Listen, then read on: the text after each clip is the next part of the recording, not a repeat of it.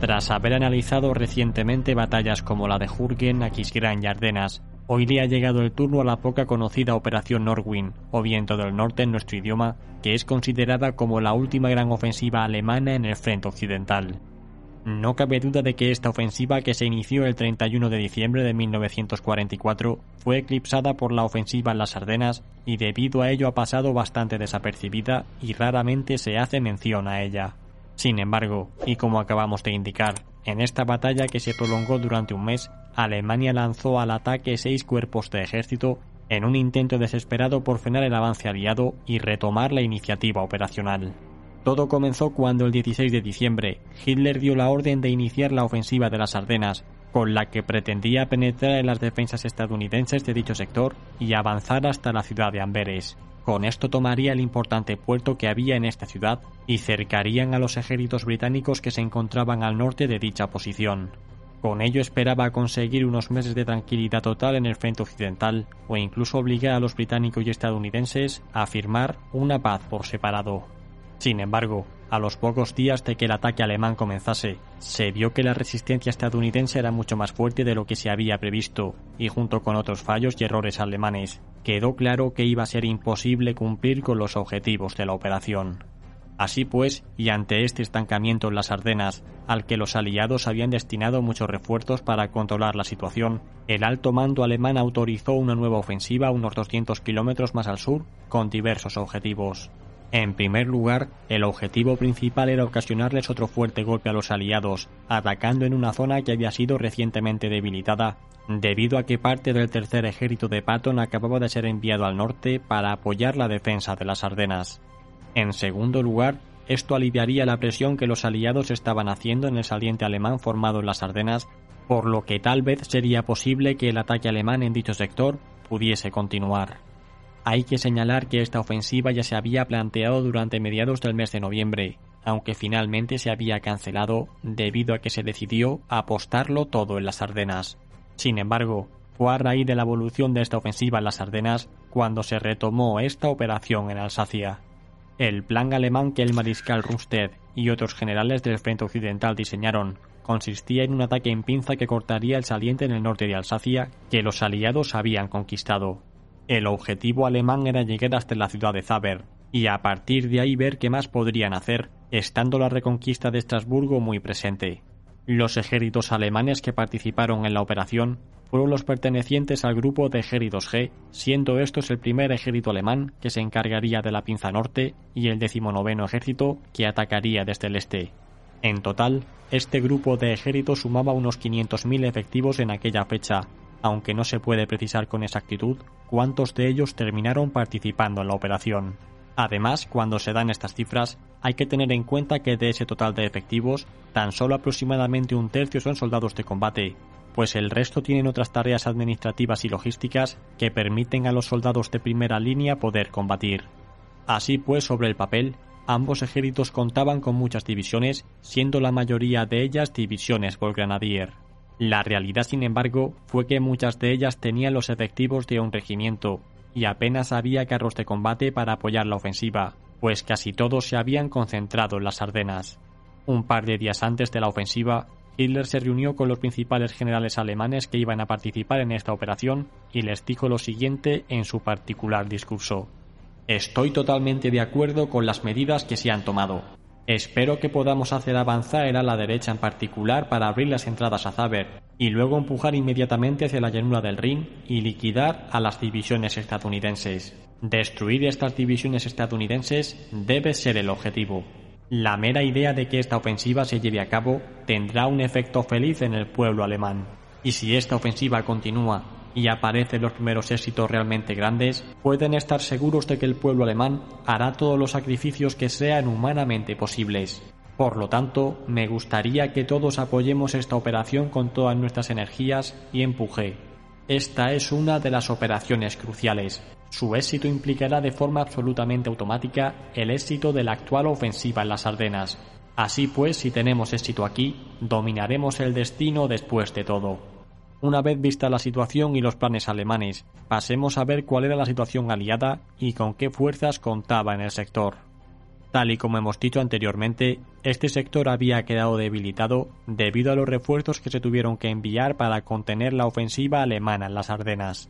Así pues, el propio Eisenhower consideraba que este territorio que habían conquistado en Alsacia carecía de importancia, y estaba estudiando la posibilidad de abandonar parte de él con el objetivo de retroceder a posiciones mejor defendibles y enviar a sus tropas a otros sectores más importantes. Se consideraba que el sector del Sarre era mucho más importante ya fuese a la hora de avanzar o para recibir un ataque alemán, por lo que justo antes de que los alemanes iniciasen su operación Nordwind, los estadounidenses estaban planteándose retroceder hasta la cordillera de los Vosgos.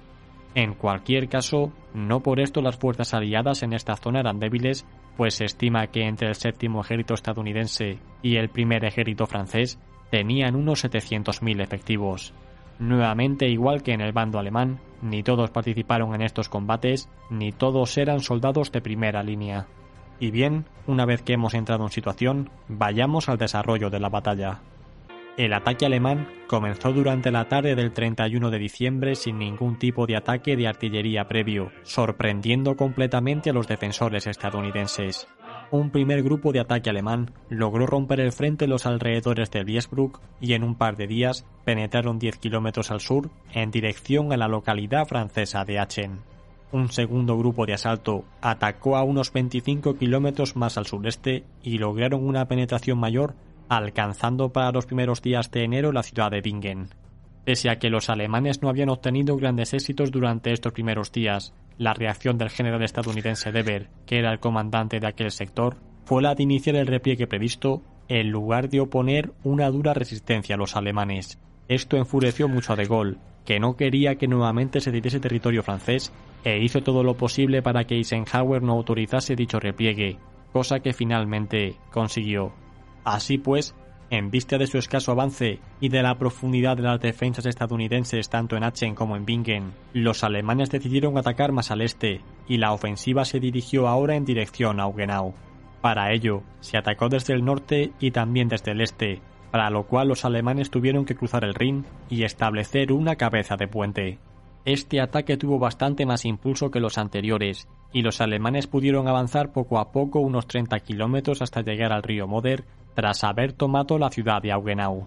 En un intento por frenar este avance alemán, los estadounidenses tuvieron que enviar refuerzos a la zona con el objetivo de llevar a cabo un contraataque. Esta misión aliada la lideró la duodécima división acorazada, que fue rechazada por los cañones antitanques alemanes en Herlisheim entre el 8 y el 10 de enero. Al mismo tiempo, algo más al sur, los alemanes atacaron en dirección a Estrasburgo. Este sector estaba defendido por soldados franceses, que en un primer momento sufrieron una derrota y retrocedieron unos kilómetros. Sin embargo, unos días más tarde lograron reagruparse y consiguieron frenar en seco el avance alemán a unos 20 kilómetros al sur de Estrasburgo para el día 13 de enero. A partir de este punto los combates eran muy intensos y se estaban desarrollando por una línea de frente de unos 100 kilómetros de longitud. El principal ataque alemán se estaba produciendo al norte de Estrasburgo, en un intento germano por cruzar el río Moder y continuar avanzando hacia el sur. En esta fecha que va desde el 16 al 21 de enero, los alemanes habían podido traer también refuerzos a la zona, en la que destacan unidades Panzer como lo fue la décima división de las Waffen SS. A pesar de que esta división hizo estragos en los alrededores de Herlisheim, derrotando a tres batallones estadounidenses y abatiendo a numerosos blindados, no fue suficiente para atravesar las defensas aliadas y para el 21 de enero la ofensiva alemana se estancó. A continuación, los alemanes intentaron una serie de rupturas en dirección a Zabern, no logrando efectuar ningún nuevo avance en las líneas aliadas que ya se habían reforzado bastante y que se encontraban en mejores posiciones defensivas. Esta falta de impulso fue debido también a que los refuerzos y suministros que los alemanes podían enviar a esta región de Alsacia se redujeron por completo, debido a que toda su atención se tuvo que poner en el frente oriental, en el que los soviéticos se estaban acercando a Berlín. Así pues, lejos de poder enviar alguna unidad, las tres divisiones más potentes que habían participado en esta ofensiva fueron enviadas al grupo de ejércitos Vístula durante los días 27 de enero y principios de febrero. En cualquier caso, y tal y como hemos indicado antes, para el 25 de enero de 1945 la ofensiva alemana del grupo de ejércitos B quedó completamente paralizada al norte de Alsacia debido al debilitamiento del ejército alemán que había agotado todas sus reservas de suministros, municiones y gasolina que habían sido asignados para esta operación. Como consecuencia de tales inconvenientes, los germanos optaron por mantener el terreno ganado y por cancelar definitivamente la operación Norwin mientras reforzaban el frente del Oder.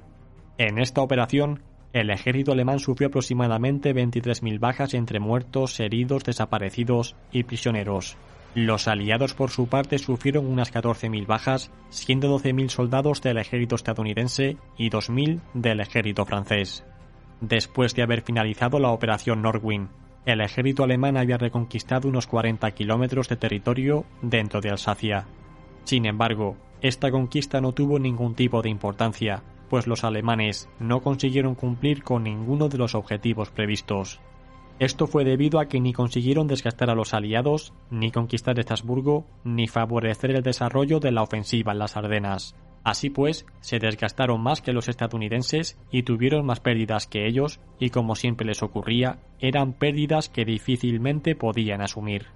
Y bien, esta que acabamos de ver fue la última ofensiva del ejército alemán en el frente occidental, a partir de lo cual se vieron inmersos en una serie de combates defensivos hasta que para marzo y abril de 1945 todos los frentes colapsaron.